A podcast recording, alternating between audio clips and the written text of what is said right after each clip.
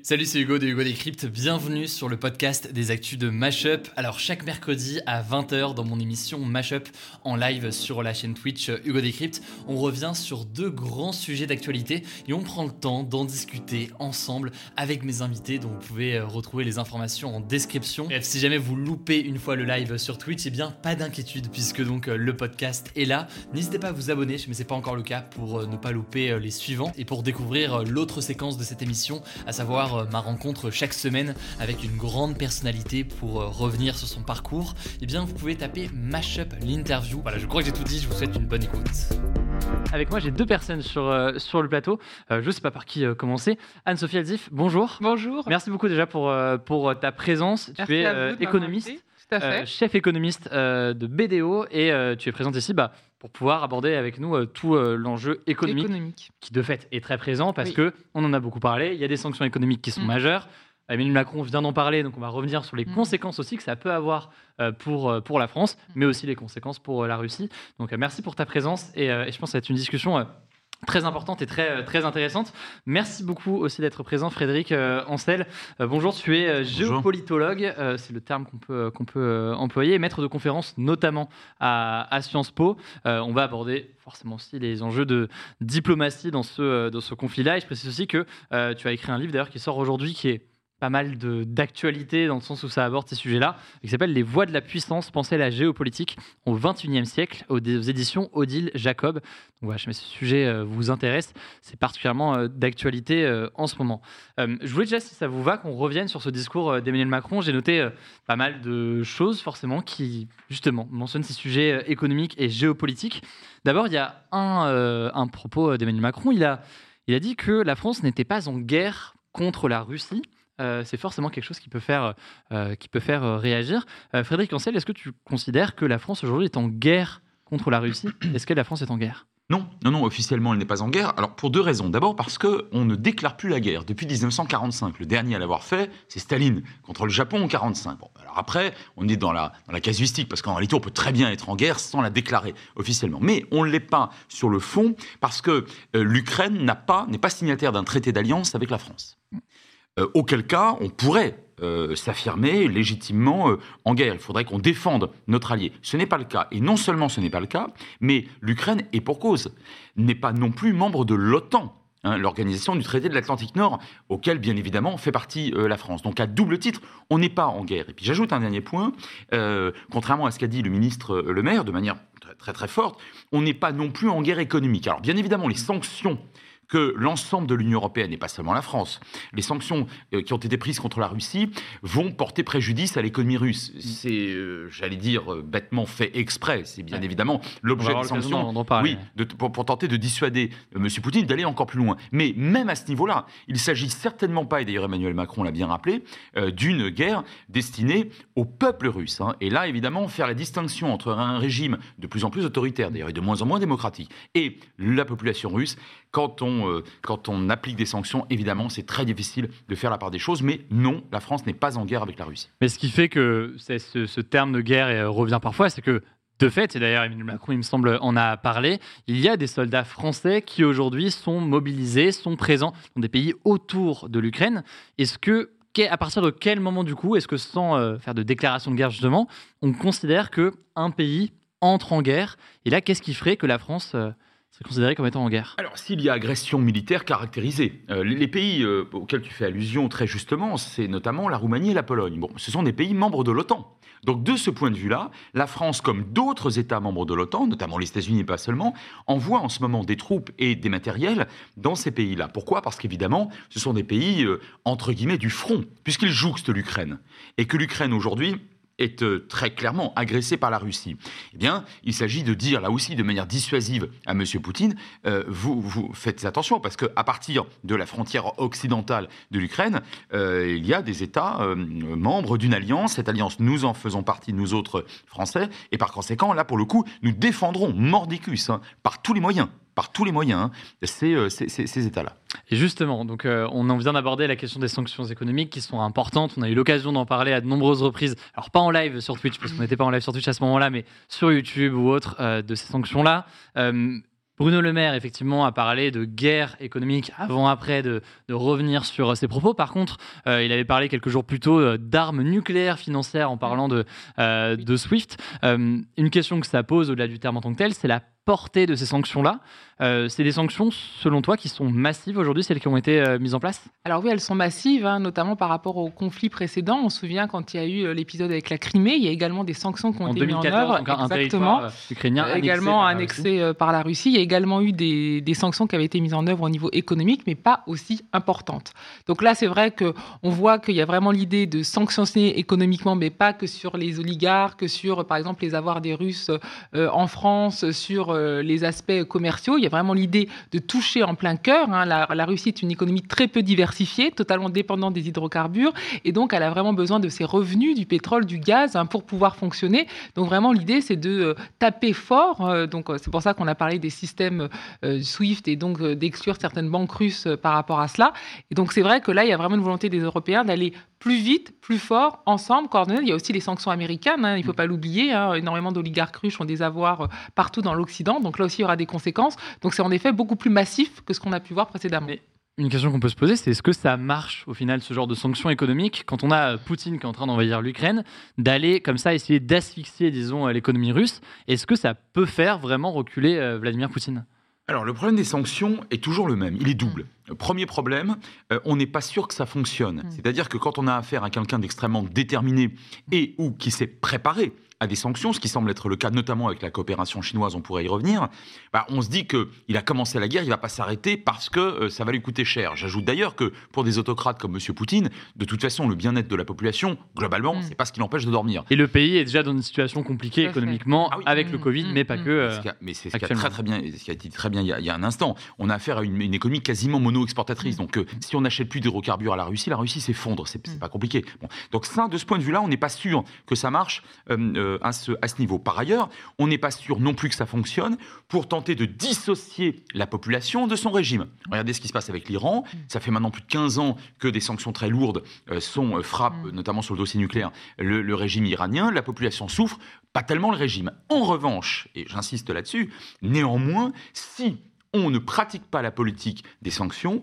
alors c'est bien simple, on ne sera ni crédible ni dissuasif. Mm. Autrement dit, il n'est pas certain que ça marche du tout. Mais on ne peut pas ne rien faire. On ne peut mm. pas ne rien faire. Et l'Union européenne, dont je rappelle que depuis 57, sa création, euh, à l'époque lors du, traité de Rome, c'était pas encore ce qu'on appelait l'Union européenne, mais la Communauté économique européenne. Je rappelle que sa vocation est économique. Autrement dit, mm. on n'a pas d'autre, on n'a pas de bâton, on n'a pas de, on ne manie pas euh, euh, l'arme, contrairement à l'OTAN, qui elle hein, est une véritable alliance militaire. Donc l'Union européenne se devait, bien évidemment, de montrer à M. Poutine qu'il ne peut pas aller plus loin et que ça va lui coûter extrêmement cher et beaucoup plus cher de, de, poursuivre la guerre que de ne pas la poursuivre. Alors justement par rapport à ça, si on peut euh, rebondir, déjà c'est vrai que c'est assez important et même quand on en parle par rapport à la déclaration du président, c'est que nous tout de suite, il y a la guerre, on se dit quel, quel impact pour notre pouvoir d'achat, pour notre niveau de vie? Là en effet, comme, euh, comme tu l'as dit, c'est pas du tout le problème de la Russie. Hein. c'est un pays et ce sont des, des, gens où il y a énormément d'inégalités. Hein. les oligarques sont euh, excessivement riches, le reste de la population a très peu pour vivre. toute la majorité des revenus de l'État vont aux dépenses militaires. Il y a très peu de choses pour l'éducation, il n'y a pas d'industrie, il y a très peu de, développement de valeur ajoutée. Et donc, la population est déjà dans une situation très très très précaire. Alors on n'a pas forcément cette idée-là euh, euh, des fois vu de l'Occident parce qu'on se dit attention la Russie grand pays etc. Mais c'est pas du tout du tout le cas. Donc c'est pas en effet la problématique. Par contre là où je serais plus nuancée c'est sur le temps. Mm. Euh, à mon sens, c'est vrai que c'était ça la stratégie, c'est de, frapper vite et fort pour essayer de prendre le pouvoir, euh, en effet, en Ukraine et pour voir rapidement, en effet, faire les pourparlers et essayer d'avoir, euh, en tout cas, un acheminement sorti de crise. Là, on voit que si ça traîne, si on aura aussi une demande du gaz, du pétrole qui va peut-être s'harmoniser aussi avec mm. l'amélioration de la météo, il y aura quand même des impacts dans le temps. Et même s'il y a des soutiens qu'il ne faut pas minimiser, notamment avec la Chine, ça peut aussi avoir un impact. Alors pas maintenant parce que là, il y a l'idée de ne pas perdre la face, mais à moyen long terme, et ça peut être aussi bénéfique pour l'Ukraine et les forces ukrainiennes qui se sont quand même très bien battues, mm. et le temps va pour eux aussi.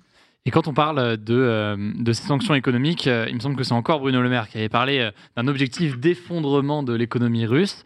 Est-ce que c'est crédible? Est-ce que ces sanctions-là peuvent amener à un effondrement de l'économie russe?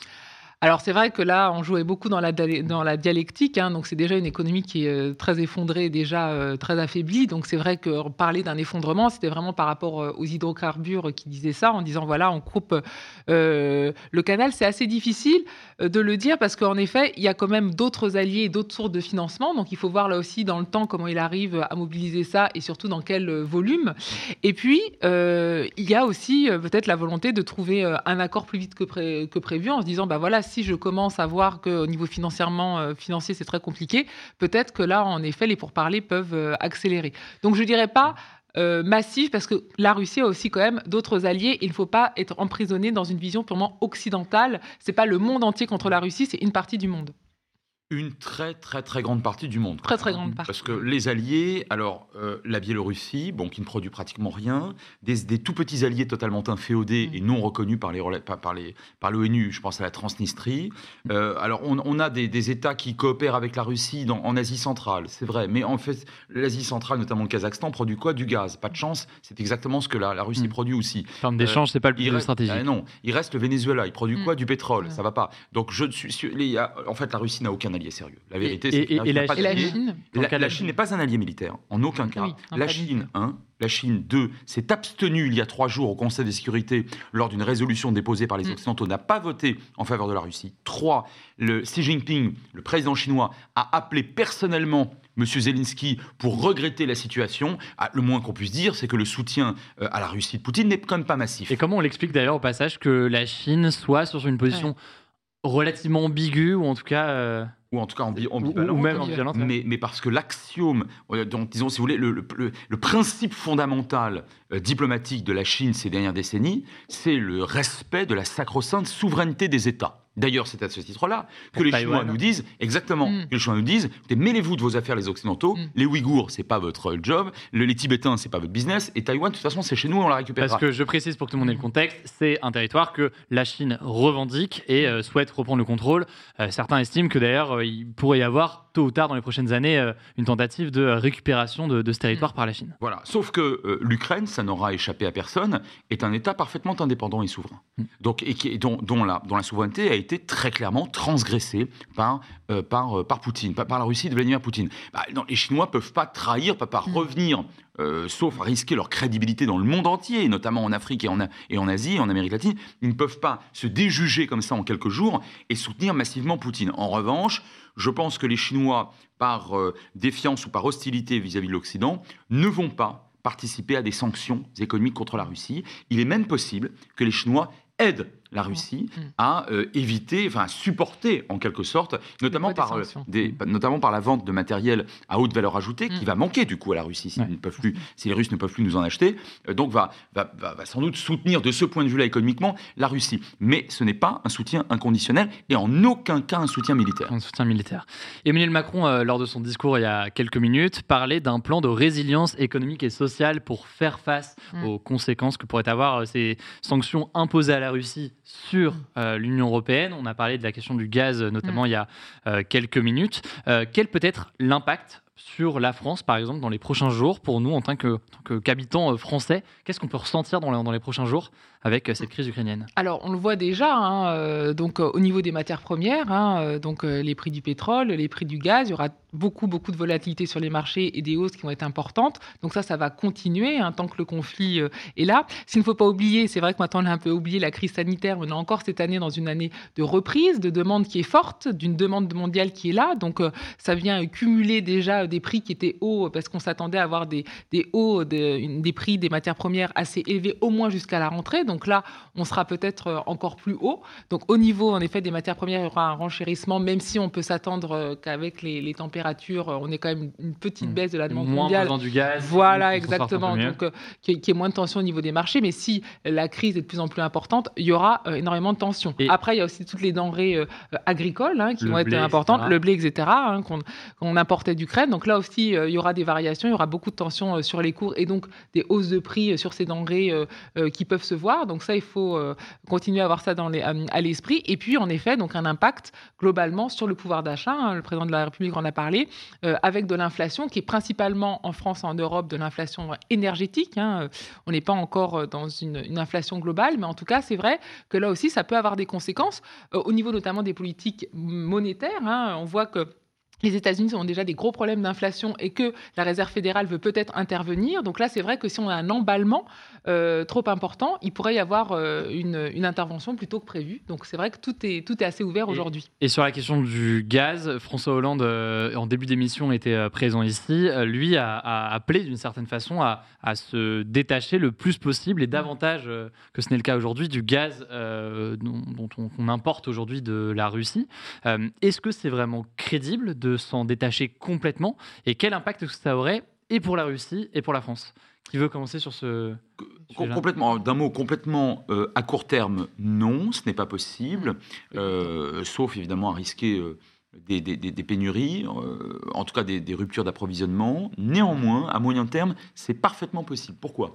Parce qu'en Méditerranée orientale, on a trouvé ces dernières années des, des, réserves absolument gigantesques de gaz naturel. C'est vrai dans les eaux territoriales de la Grèce, de Chypre, du Liban, d'Israël et de l'Égypte et une partie de ce gaz commence déjà euh, à être euh, utilisé, enfin exploité et exporté. Donc je, et, par ailleurs, on en trouve dans d'autres États. Donc euh, je pense qu'à moyen long terme, on devrait pouvoir s'en sortir, peut-être pas en évitant l'intégralité du, gaz, mm. du, gaz russe, mais enfin cette crise, elle finira bien par s'arrêter. Et mm. puis entre parenthèses, M. Poutine n'est pas, ne sera pas perpétuellement au pouvoir et en guerre. Bon, donc, mais en tout cas, à, à, court terme, on ne peut pas éviter totalement mm. le gaz russe ou des, des, des, des risques de pénurie. Anne-Sophie, donc je précise que tu es, que es économiste sur cette question de se couper complètement du gaz russe. Est-ce que c'est possible selon toi? Alors non, hein, pas euh, en effet, comme tu l'as dit, à, très court terme, non. Hein. Euh, on est, et c'est euh, une bonne nouvelle en ça, avec le Green Deal, on a une volonté de se décarboner. Donc là, c'est vrai que le président de la République a beaucoup parlé d'indépendance hein, dans, son, dans son discours. Donc c'est vraiment aussi énergétique. Donc on va vers cela, essayer de diversifier ses énergies, d'être moins en moins dépendant des pays extra-européens. Mais en attendant, c'est sûr que ce n'est pas possible du jour au lendemain euh, d'arrêter cette dépendance. Il faut euh, vraiment euh, entamer un processus et donc l'accélérer. On voit qu'on a vraiment commencé, on se disait avec le Covid, eh bien, il y aura un frein. Là, on voit qu'avec ce genre de crise, il faut vraiment continuer, aller beaucoup plus vite et puis avoir une réponse surtout au niveau européen. Parce que là, qu'est-ce qu'il y a dans cette crise et qu'est-ce que joue la Russie? C'est, ah bah attention, on va, créer, on va avoir des sanctions communes, mais on n'a pas du tout tous la même dépendance au gaz Donc là, on voit, on a, on a parlé avec l'Allemagne, tout d'un coup, il y a des décisions différentes et bien sûr que ça profite euh, à l'attaquant. Donc l'idée, plus que de trouver des solutions énergétiques, c'est aussi d'être indépendant et que l'Europe soit face bloc pour avoir de vraies solutions énergétiques. Et quand il y a ce genre de solution, l'Europe peut répondre euh, d'une voix en disant, pour tous les pays, on met en place ces sanctions. Euh, il y a la question aussi de l'OTAN. Emmanuel Macron a déclaré que ni l'OTAN, ni les forces occidentales, ni la France n'avaient voulu de cette guerre. Et c'est vrai que quand on entend le discours qui vient de la Russie, euh, c'est pas ce que eux estiment. Eux disent, bah non, ça mm. fait des années qu'on se fait euh, qu'on se fait agresser par euh, l'OTAN, que l'OTAN place eh bien un certain nombre de, bases et, se rapproche d'une certaine façon de la Russie. C'est une menace pour la Russie, c'est une menace pour notre souveraineté, et donc c'est ce qui pousserait, selon Poutine, à, à l'action. Frédéric Ancel, comment est-ce que tu vois cette question de la présence de l'OTAN au sein de l'Union européenne aujourd'hui? Alors, il y a un véritable débat. Dans les années 1990, euh, c'est-à-dire après la chute de l'URSS et donc, de l'intégralité du bloc communiste en décembre 91, euh, pendant presque dix ans, avant l'arrivée au pouvoir de Poutine en 99-2000, pendant une petite décennie, l'OTAN a poussé les feux. C'est-à-dire que tous les États d'Europe orientale qui avaient été satellites de l'URSS, mais également trois républiques ex-soviétiques, dans les trois pays baltes, donc euh, Estonie, Lettonie et Lituanie, sont entrés dans l'OTAN. Et de ce point de vue-là, les Russes, et pas seulement d'ailleurs les nationalistes, hein, mm. se sont sentis sinon trahis, en tout cas effectivement poussés dans le retranchement, alors même que le pacte de Varsovie, qui était l'OTAN de l'Est, n'existait plus, et que le communisme était, était, tombé. Donc pourquoi l'OTAN, euh, qui, dont je rappelle quand même que la vocation est défensive et non pas offensive, mais enfin en tout cas, mm. pourquoi l'OTAN continuait hein, euh, à marcher vers l'Est? Donc ça, c'est quelque chose qui effectivement n'a jamais été compris par beaucoup de Russes, et pas seulement par Poutine, alors qui lui, qui lui voit ça comme un véritable cauchemar. Bien.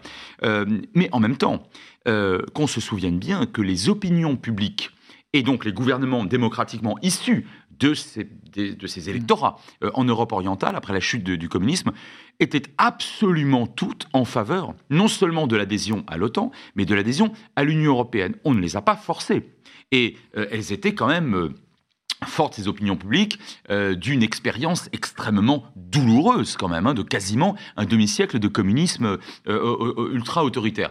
Ça, c'est un, c'est un fait. Maintenant, moi, j'ai toujours considéré qu'il serait effectivement dangereux euh, d'accepter une adhésion de l'Ukraine à l'OTAN. Parce que l'Ukraine, c'est encore différent. Et j'invite tes, tes, tes, mm. euh, auditeurs, oui, tes, téléspectateurs, pardon, hein, on, dit, ça chez les vieux comme moi, bon, tes internautes, à regarder une carte, car on ne fait pas de géopolitique sans mm. carte, à regarder une carte de l'Europe orientale Évidemment, l'Ukraine, et d'ailleurs la Biélorussie, mais pour l'instant elle n'est pas concernée, mm. l'Ukraine basculant un jour dans l'OTAN, alors je précise que ce n'était pas à l'ordre du jour là, hein, donc ça c'est... Euh, Notamment la France et l'Allemagne étaient contre... Euh, oui, non mais c'est ça, Poutine en fait instrumentalise cette histoire-là pour en réalité casser ce qu'il déteste, c'est-à-dire le régime démocratique au pouvoir euh, en, en, Ukraine. Mais donc c'était pas à l'ordre du jour, mais si il advenait que l'Ukraine adhère à l'OTAN, alors potentiellement, il y aurait une base américaine à 800 km de Moscou. Mm. Ça, c'est inimaginable. Et de, de, ce fait, c'est pas de la propagande poutinienne, je le dis, mm. c'est une ligne rouge absolue mm. pour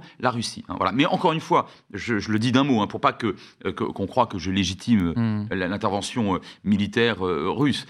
c'est en réalité, ce n'était pas ordre du jour. Et Poutine, au regard de ses discours, de sa rhétorique extrêmement belliqueuse, grand russe ou pan-russe en quelque sorte, depuis 22 ans et non pas depuis quelques semaines ou quelques mois, en réalité, cette agression, quelque part, elle était, elle était prévisible, elle était prévue. Il y a beaucoup de questions dans le chat concernant euh, ces conséquences économiques. On a mm. eu l'occasion euh, d'évoquer un petit peu il y, a, quelques minutes, mais je pense que ça vaut le coup de revenir euh, dessus, notamment sur les réponses que pourrait réellement apporter la France dans la situation actuelle. Je le redis lors de son discours ce soir, Emmanuel Macron a parlé d'un plan de résilience économique et mm, sociale, mm. sans forcément le préciser, mais que pourrait du coup annoncé Emmanuel Macron et le gouvernement dans les prochains jours Alors, on a ça On dirait le, prolongement du fameux quoi qu'il en coûte. Hein. Mm. C'est vrai qu'on est dans une euh, situation euh, financière internationale assez favorable, où il n'y a jamais eu autant de liquidités, où les politiques monétaires restent très accommodantes pour l'instant, même s'il y a les problèmes d'inflation. Donc, euh, on va peut-être resserrer, mais en tout cas, on est aujourd'hui dans cette situation-là. Là aussi, on a plutôt de bons chiffres macroéconomiques en France. Hein. On a un taux d'épargne qui est élevé, on a des taux de marge des entreprises qui sont revenus au même niveau d'avant-crise, on a de très bons chiffres du taux de chômage, notamment des jeunes, avec plus de 700 000 contrats d'apprentissage. Donc on a plutôt une bonne tendance. Et malgré ces tensions inflationnistes, qu'est-ce qu'il faut dire? Grâce à ce quoi qu'il en coûte et grâce à ce pouvoir d'achat euh, bien préservé, on a pu voir par exemple au dernier trimestre de l'année dernière, alors qu'on avait vraiment des tensions inflationnistes, les gens ont consommé, ont continué de consommer massivement. Donc vous pouviez avoir votre cuisine qui augmente de 9%, comme vous aviez beaucoup d'épargne, vous consommiez. Donc la hausse des prix n'avait pas, pas un impact sur la consommation. Est-ce que ça va pouvoir durer? Alors, ça, ça sera vraiment une question de confiance, même si cette année, on est encore dans une année de reprise. Donc, normalement, on va encore bénéficier avec plus de 4% de croissance eh bien, euh, de bons chiffres. Le gros problème, c'est en effet, si le conflit dure, perdure, que vous avez beaucoup de volatilité sur les marchés, des vrais problèmes de matières premières, donc un impact réel sur le pouvoir d'achat, il faudra intervenir. Donc, peut-être de nouveaux chèques inflation, euh, comme ça a été le cas, ou des aides spécifiques à des secteurs, notamment le secteur des transports, qui peuvent être très affectés mm. par la hausse des prix des hydrocarbures. Avec, euh, oui, notamment la hausse, euh, mais plus largement la hausse du prix des, des, carburants, qui est une mm. question qui se, qui se pose et qui fait partie de ces, euh, ces sujets-là. Dans les questions dans le chat, est-ce qu'il y en a d'autres qui étaient, qui étaient importantes? Je lis en même temps le chat pour prendre vos, vos questions différentes. Pas mal de choses sur la, la question du coup de l'impact, l'impact économique. il y a aussi des questions du coup davantage sur l'enjeu euh, diplomatique. Je vois que là, dans le chat, ça parle de la question de l'adhésion de l'Ukraine à l'Union européenne. C'est un mm. sujet qu'on a vu puisque Zelensky a tenu un discours au Parlement européen. Il a demandé à ce que euh, l'Ukraine rejoigne le plus rapidement possible l'Union européenne. D'un point de vue très concret, est-ce que c'est possible déjà aussi rapidement que ça? Et euh, qu'est-ce que ça impliquerait concrètement? Non, c'est pas possible à court terme, c'est certainement même pas possible à moyen terme, non pas tellement d'ailleurs pour des raisons stratégiques, mais pour des raisons économiques, économiques et démographiques. Mm. L'Ukraine n'est absolument pas prête à remplir euh, aujourd'hui euh, euh, les, cases, à cocher les cases, comme on dit, lui permettant de rentrer dans l'Union européenne. Parce qu'il y, a des critères précis ah qui sont pris en compte pour... Extrêmement précis sur le plan tout à fait économique, social, industriel, mm. etc. Donc ça, c'est normatif, etc. Donc ça, c'est certain. À moyen terme, long terme, peut-être, il faudra voir. Mm. c'est d'autant moins possible qu'évidemment, évidemment, aujourd'hui, sur le plan stratégique, sur le plan géopolitique, hein, avec une Crimée qui, avant même l'agression russe de ces derniers jours, qui était déjà annexée par la Russie, avec une guerre, une véritable guerre et plusieurs milliers de morts depuis 2014, quand même, à la frontière orientale, il n'est pas imaginable un pays court, moyen terme ne peut pas rejoindre parce qu'il est en guerre non, non, non, en aucun cas. Donc ça, c'est le premier point. Deuxième point, peut-être plus intéressant, c'est que le président Zelensky est, très, est très malin, enfin, au mm. bon sens du terme. Il est très intelligemment, il propose à l'Union européenne, enfin, il demande à l'Union européenne mm. d'entrer, euh, d'adhérer, euh, c'est-à-dire qu'il utilise la communication non pas du martyr et de l'apocalypse, hein, euh, en, évidemment, il demande à être défendu, mm. mais, mais il sait très bien que l'Union européenne aujourd'hui a un rôle de plus en plus important à jouer. D'ailleurs, il s'adresse au Parlement qui lui-même, ces dernières années, a pris hein, une, ampleur euh, plus, plus considérable qu'autrefois en termes de prérogatives et, de poids politique. Et en cela, il s'adresse à nous, à nous autres les opinions publiques. Hein. Euh, et, c'est d'autant plus flagrant et c'est d'autant plus intelligent de sa part qu'en face, la communication de, de M. Poutine, très objectivement, elle est d'une brutalité inouïe. Mm. Et, elle, est, elle est très concrètement, elle s'enferme dans l'outrance, hein, en nazifiant le régime, euh, d'ailleurs c'était rappelé par Emmanuel Macron, le régime euh, ukrainien, euh, Poutine, enfin de ce point de vue-là, mm. raconte et fait strictement n'importe quoi.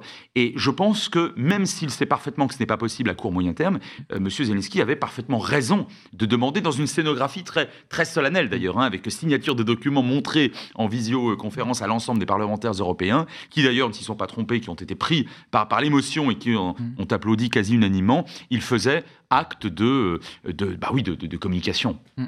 Une question qui revient beaucoup dans le chat, euh, c'est à nouveau cette question de, de l'OTAN, euh, une question de Yass notamment qui dit Hugo, enfin Hugo, je pense que c'est du coup vous qui allez, répondre. Hugo, est-il vrai que l'OTAN avait promis dans un traité à la Russie de ne pas augmenter son expansion vers l'Est et donc vers la Russie? Non, il n'y a aucun traité qui prévoyait euh, l'arrêt de, de, de l'OTAN, enfin en tout cas qu'on ne pouvait pas faire adhérer de nouveaux États. En revanche, il y a eu euh, des négociations euh, qui ont eu lieu donc en 91, 92, 93, lorsque la Russie en était à année 0, année 1, année 2. Bon. et à l'époque, l'administration américaine, donc juste avant Clinton, c'était encore Bush père à l'époque, hein, voyait favorablement un, une, comment dirais-je, enfin ne, ne voyait pas l'intérêt intérêt immédiat, stratégique, de poursuivre, hein, mm. c'est-à-dire d'accepter ce que demandaient, je le précise encore une fois, les Américains n'ont rien à personne, d'accepter que la Hongrie, la Roumanie, les Pays-Baltes, etc., euh, adhèrent euh, à l'OTAN. Et en réalité, la Russie était extrêmement faible à l'époque. Le président Clinton euh, n'était pas passionné par ces, par ces questions-là. Il y avait des enjeux très importants, notamment au Proche-Orient, je pense aux accords d'Oslo israélo-palestiniens de l'époque. La, montée en puissance de la Chine commençait, se poursuivait, mais enfin de manière exponentielle. Et il est vraisemblable que, et je, le dis comme je le pense, qu'on a raté une occasion entre euh, les Occidentaux d'une part et les Russes d'autre part, de s'entendre sur une nouvelle architecture euh, européenne et quelque part peut-être mondiale. Ça ne signifie pas que M. Poutine a raison non seulement d'agresser l'Ukraine aujourd'hui, mais de tenir depuis 22 ans des discours hallucinés, extraordinairement revanchistes, révisionnistes et ultranationalistes. Dans ce discours euh, de Vladimir Poutine, il y a aussi la question de l'arme nucléaire, de fait, puisque ce week-end, Vladimir Poutine a annoncé mettre en état d'alerte les forces de dissuasion, euh, notamment euh, cette arme nucléaire. Alors, il y a eu beaucoup de choses et de, nuances qui ont été apportées à tout cela, notamment sur ce que ça voulait dire réellement, puisque de fait, une arme nucléaire est toujours un petit peu en état, en état d'alerte. mais tout de même, c'est une question qui revient euh, souvent, notamment euh, dans le chat et en général. Euh, beaucoup de gens sont inquiets sur cette question de l'arme nucléaire. Est-ce que ce discours de Vladimir Poutine sur une potentielle utilisation de l'arme nucléaire est crédible selon toi? Non, ce qui est crédible, ce n'est pas l'utilisation par Poutine de l'arme atomique parce qu'il sait que là, euh, on irait à l'apocalypse et qu'il ne gagnerait pour le coup rien du tout. Et que s'il devait y avoir un vainqueur et un vaincu, ce qui est potentiellement, euh, ce qui serait potentiellement le cas dans une guerre, même dans une guerre nucléaire, il ne peut pas l'emporter. Et ça, pour le coup, il le sait bien. En revanche, il faut le prendre en sérieux sur quoi? Sur le fait qu'il est exaspéré et très déterminé. Hein. Depuis euh, la dernière alerte nucléaire qui date du 23 octobre 73, c'était pendant la guerre du Kippour, ou quatrième guerre israélo-arabe, à l'époque c'est les Américains d'ailleurs, qui avaient déclenché la pré-alerte nucléaire, et puis auparavant évidemment c'était à Cuba l'affaire des missiles en 62. Donc depuis 73, il n'y en a pas eu, mais mais on oublie trop souvent qu'un certain nombre de chefs d'État et de gouvernement, bon, en fait, c'est souvent les Russes, hein, euh, euh, en parlent. En parlent. Il faut bien comprendre que pour les Russes, je le dis d'une phrase, le nucléaire intègre, l'usage du nucléaire intègre parfaitement la doctrine. Ça ne veut pas dire qu'ils vont l'utiliser. Mais, mais lorsque M. Yeltsin, qui était quand même moins belliqueux que M. Poutine en 99, se rend dans, en visite officielle à Pékin, en, Chine. À l'époque, on n'est pas du tout dans ce schéma extrêmement, extrêmement dur. eh bien, il est lui-même exaspéré à l'époque justement par ce dont tu parlais tout à l'heure, mm. cette avancée de l'OTAN à l'Est, et il dit publiquement dans une conférence de presse, il dit, Monsieur Yeltsin, le prédécesseur de Poutine, il dit, il ne faudrait pas que les Américains oublient que nous avons encore la bombe atomique. Mm. Ça signifie, je suis très déterminé à arrêter votre politique et je suis très mécontent. Autrement dit, je le dis d'un mot, euh, il s'agit de conventionnaliser euh, l'arme dans le ou de la reléguer dans la dans la dimension diplomatique. On ajoute en fait à toute la palette des couleurs diplomatiques. Cette option-là. On ajoute exactement. On dit qu'on n'est pas content du tout, c'est-à-dire que on fait plus que par exemple, convoquer un ambassadeur ou, euh, ou, euh, ou, établir un, communiqué, même sévère. On fait quelque chose on de mentionne quelque chose de, bah, de fait, une arme. On montre ses muscles, c'est ça, de manière beaucoup plus forte que d'habitude. Donc on parle euh, d'armes nucléaires, on parle de, tensions euh, majeures, on parle de sanctions économiques. Euh, une question qui, que se pose aussi un certain nombre de personnes, on a pu le voir dans le chat, c'est les conséquences, au-delà d'ailleurs de la France, mais à l'échelle mondiale. Est-ce qu'on peut imaginer que cette crise entraîne bah, en fait, l'économie mondiale dans une crise financière ou économique majeure, au-delà de la question de la France, au-delà de la question de la Russie, au-delà de la question de l'Ukraine. Est-ce que ça peut entraîner, ce qu'on voit, euh, l'inquiétude de certains, euh, un effondrement de la bourse et donc des conséquences de crise économique, y compris pour un pays en Amérique du Sud, par exemple, qui n'a euh, pas grand-chose aujourd'hui à voir avec, avec cette guerre? Alors, tout est toujours possible. Hein. En l'état actuel des choses, ce qu'on voit, c'est que le, le risque premier, c'est vraiment les, tensions inflationnistes. Alors, en Europe, on est dans une inflation qui est majoritairement énergétique. On n'a pas cette fameuse euh, hausse des prix euh, boucle par rapport au salaire, donc une hausse générale des prix et donc des salaires, qui là peut être très inflationniste et fait que euh, justement la Banque centrale devrait intervenir pour essayer de calmer ces, ces, tensions. Et là, en effet, cette croissance qu'on attendait à plus de 4% serait cassée. Mais attention, on ne parle pas forcément d'une crise mondiale. Donc ça, on pourra en effet avoir ça. Aux États-Unis, encore des tensions qui sont de plus en plus importantes, mais là aussi la Réserve fédérale, elle a déjà annoncé, euh, va intervenir pour essayer euh, d'agir sur l'inflation. Donc c'est vraiment ça au niveau des marchés financiers, hein, euh, qui vont beaucoup regarder ce que font les banques centrales et les prix des matières premières, où il pourrait y avoir des alertes, où il y avoir beaucoup de volatilité, et il pourrait y avoir des, des canaux de transmission. De là à dire... Une hausse générale du niveau des prix, de Exactement, qui est debout, exactement, et qu'on soit dans une situation d'hyperinflation, qu'on puisse plus maîtriser. Donc les banques centrales interviennent pour essayer de maîtriser, et bien évidemment, il y aurait des impacts sur la reprise sur l'économie mondiale. Après, de là à dire il y a vraiment un risque euh, d'effondrement euh, de l'économie mondiale, euh, on sort quand même d'une crise Covid où on l'annonçait déjà en 2020 en disant voilà l'économie s'arrête, on va, on va absolument tous plonger. on voit que grâce justement à cette politique coordonnée des politiques monétaires en amont qui a été très important, on a pu euh, ne pas être dans cette situation-là, même au niveau de la récession mondiale a été euh, pas si importante euh, que ça, et on a pu mettre en place des politiques pour soutenir l'économie. Donc les mécanismes mmh. existent, on a eu tellement de crises ces derniers temps, surtout depuis la crise financière de 2008, qu'on a beaucoup plus de mécanismes de protection, de soutien, d'alerte, de coordination au niveau international pour faire face à toutes les crises. Après, bien évidemment, euh, tout dépend comment cela va évoluer et ça, personne ne peut savoir. Il y a des personnes pour qui euh, l'impact économique se fait ressentir euh, dès maintenant, c'est notamment les oligarques russes dont on parle beaucoup depuis le début de cette invasion-là. On parle de près de 500 personnalités qui sont placées sous des sanctions mmh. Quand on parle d'oligarques russes, c'était 500 personnes. De qui on parle exactement? Euh, Qu'est-ce qu'ils font euh, concrètement euh, en Russie? Et pourquoi est-ce que, eh bien, aller reprendre ou bloquer leur yacht ou villa en Europe, ça aurait quelconque impact sur ce qui se passe en ce moment? Alors, je pense que l'impact, en tout cas à court terme, sera assez limité. Alors, ces oligarques, donc, c'est souvent des personnes qui sont justement dans les matières premières, donc ils sont placés par Vladimir Poutine au sein et à la tête de ces grandes sociétés, eh bien, justement pour récolter le gaz, le pétrole. Et donc ben, qui sont euh, excessivement riches, puisqu'on est dans, une économie de rente et très inégalitaire. Hein. Il y a très peu euh, de, euh, de politique fiscale pour essayer de lutter contre ces effets, redistribuer comme on l'a en France. Donc on a vraiment des, des, personnes qui ont des fortunes absolument colossales. Et bien évidemment, comme on l'a dit, l'économie russe est affaiblie. Et bien ces personnes placent leurs capitaux à l'étranger, donc bien sûr en Europe, aux États-Unis, aussi pour profiter de la bourse et du couvre mondial, hein, puisque l'idée c'est d'aller sur les marchés internationaux pour accroître leur fortune et investir euh, dans des placements euh, rentables pour euh, voilà, augmenter leur liquidité. Donc c'est vrai que de les geler, là aussi, ça a un impact, mais qui reste à mon sens limité. On avait déjà eu ça en 2014. Hein. C'est souvent, c'est vrai, les oligarques, la première chose qu'on utilise voilà, en parlant des, propriétés et autres. Donc là, ça peut avoir un impact, mais à mon sens, ce sera assez minoré, limité. et même, même s'il y en a en effet qui peuvent manifester leur mécontentement et autres, c'est quand même pour beaucoup mm. des gens qui sont placés par Vladimir Poutine, donc euh, ça limite aussi euh, la contestation.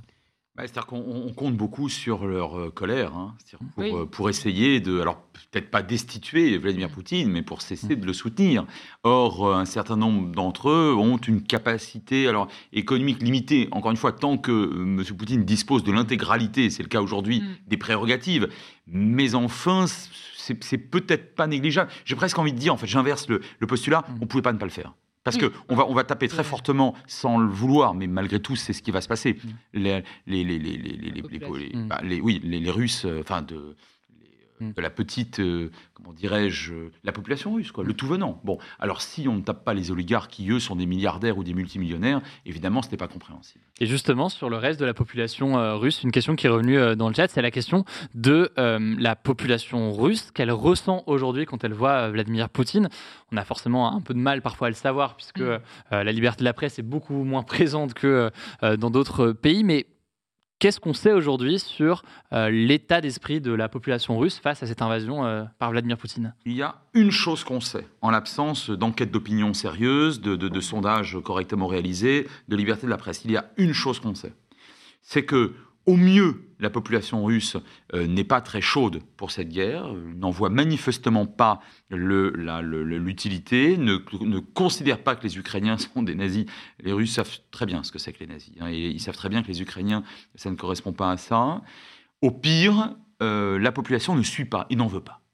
Quand je dis au pire, très objectivement, on a euh, une réalité, c'est-à-dire des manifestations. Alors, manifester aujourd'hui en Russie contre Vladimir Poutine, c'est extrêmement mmh. courageux. Et il, y en a pas d'arrestations ces derniers jours notamment. Absolument. il n'y a pas eu une manifestation. Il y en a eu des dizaines. Il n'y avait pas quelques centaines de personnes, il y en avait des milliers. Bon. Euh, par ailleurs, on sait aussi qu'une partie des régiments euh, russes envoyés en Ukraine sont extrêmement peu mobilisés. Euh, des soldats se sont rendus spontanément, ne voulaient pas tirer, enfin faire, euh, faire usage de leurs armes, et euh, certains écrivent à leurs parents qu'on ne les avait pas prévenus et que puisqu'ils sont partis de Biélorussie et que pour eux c'était de simples manœuvres et qu'ils n'ont rien à faire en Ukraine. Donc là, or c'est l'armée du peuple parce que là ce sont des conscrits qui sont envoyés. Hein. Ce sont des jeunes qui se retrouvent ici, qui n'étaient pas, pas ce qu'ils avaient prévu de faire il y a, il y a encore quelques semaines. Exactement. Donc tout cela donne une impression là aussi de mésestimation, de sous-estimation hein, de, de la part de Vladimir Poutine. Euh, du soutien de, son peuple à sa politique. on dit souvent que les dictateurs euh, utilisent ou instrumentalisent, ce qui est vrai, le, la, enfin, la guerre, en tout cas des opérations extérieures, et, le fait de pointer le doigt sur l'ennemi extérieur pour bien resserrer les, rangs à l'intérieur et parfois pour faire oublier qu'on a faim et qu'on va en prison. Mm. Bon, mais là, manifestement, ça ne marche pas, en tout cas aussi bien que ce qu'aurait cru M. Poutine, ça c'est sûr. C'est évident sur la question du, soutien de la population euh, russe, c'est forcément un sujet qui va revenir. Pour autant, sans forcément soutenir la politique euh, de Vladimir Poutine, si cette population n'est pas en mesure euh, de se soulever et qu'elle reste dans la situation actuelle, de fait, peut-être que c'est suffisant entre guillemets pour Vladimir Poutine et qu'il se dit bon bah la population pour l'instant reste calme et je vais pouvoir continuer mon, oui.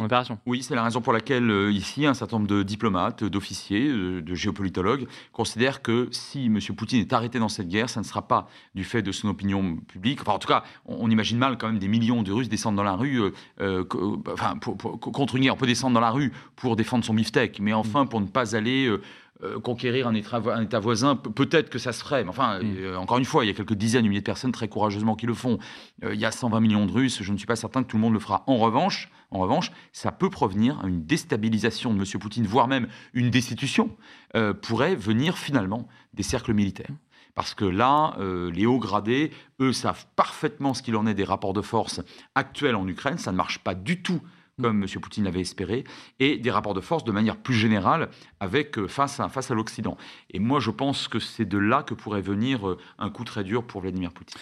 Une toute dernière question peut-être, parce qu'il est déjà quasiment, euh, quasiment 21h, mais on aurait pu en parler pendant, pendant des heures, parce que de fait, c'est un sujet qui est très intéressant, et je vois d'ailleurs qu'il y a beaucoup de, de réactions dans, le chat. c'est la question de la suite, de ce qui va, de ce qui pourrait se passer plutôt dans les prochains jours. Je suis curieux d'avoir votre avis, tant d'un point de vue économique que d'un point de vue plus généralement géopolitique. Frédéric Ancel, pour commencer, quelle est ta vision euh, de, la situation actuelle? On a eu l'occasion d'en parler pendant là, quasiment, quasiment une heure, mais ce qui pourrait se passer dans les, dans les prochains jours, la chose le plus probable euh, selon toi? Le plus probable, malheureusement, euh, c'est que les prochains jours soient terribles.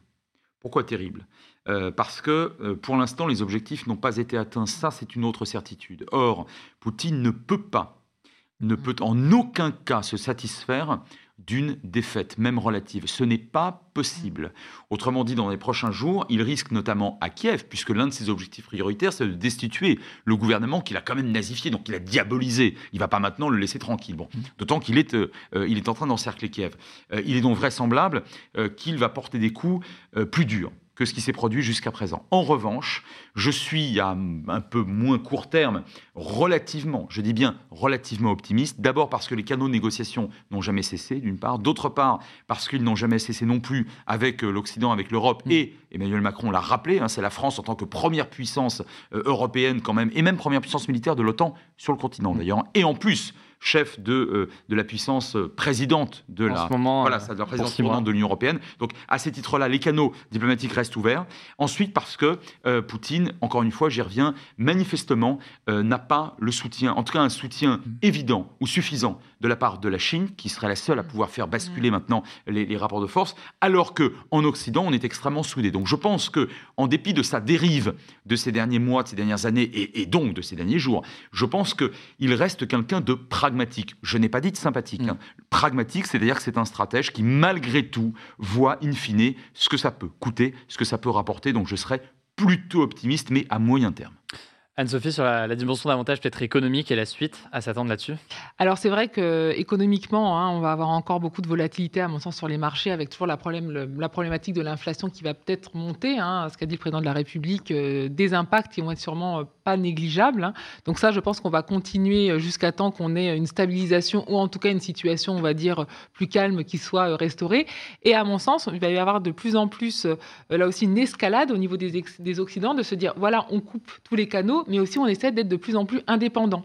Et c'est ça qui est assez intéressant, c'est qu'il euh, y a vraiment une prise de conscience que de toute façon, il y aura maintenant énormément de crises, hein, on l'a vu après la crise sanitaire, et que donc, bien sûr, il faut essayer de couper les canaux, les isoler pour les asphyxier mm. économiquement, donc on va continuer, mais plus que ça, il faut vraiment, demain il y a une autre crise, être beaucoup moins dépendant. Et c'est vrai que là, c'était assez flagrant, le président Macron, qu'il a répété de très nombreuses fois dans son discours, indépendance, indépendance, indépendance. On l'avait beaucoup entendu euh, aussi pendant la crise sanitaire. Donc là, on voit vraiment que c'est quelque chose, c'est un véritable marqueur. Et je pense que ça peut être aussi un espoir au niveau de, de l'Europe, euh, peut-être pas une nouvelle Europe de la défense, mais en tout cas beaucoup plus de consensus sur ces questions.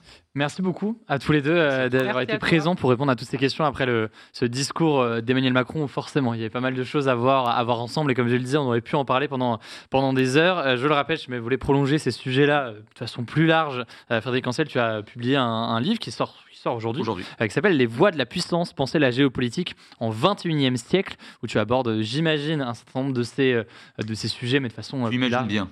Très bien. Donc on va pouvoir découvrir euh, tout ça. Je sais ça vous, euh, ça vous intéresse. Il y a beaucoup de, remerciements, je le vois dans le, dans le chat et je, je les rejoins là-dessus. Merci pour ces éclaircissements sur, euh, sur ce sujet-là. Voilà, j'espère que cet échange vous a intéressé. En description, je vous mets des petits liens pour en savoir plus et pour découvrir donc mon format d'interview dans le cadre de cette émission Mashup, interview de personnalités qui soient sportives, journalistes ou encore artistes. Eh bien, vous pouvez taper Mashup l'interview directement sur votre application de Écoutez, prenez soin de vous et on se dit à très vite.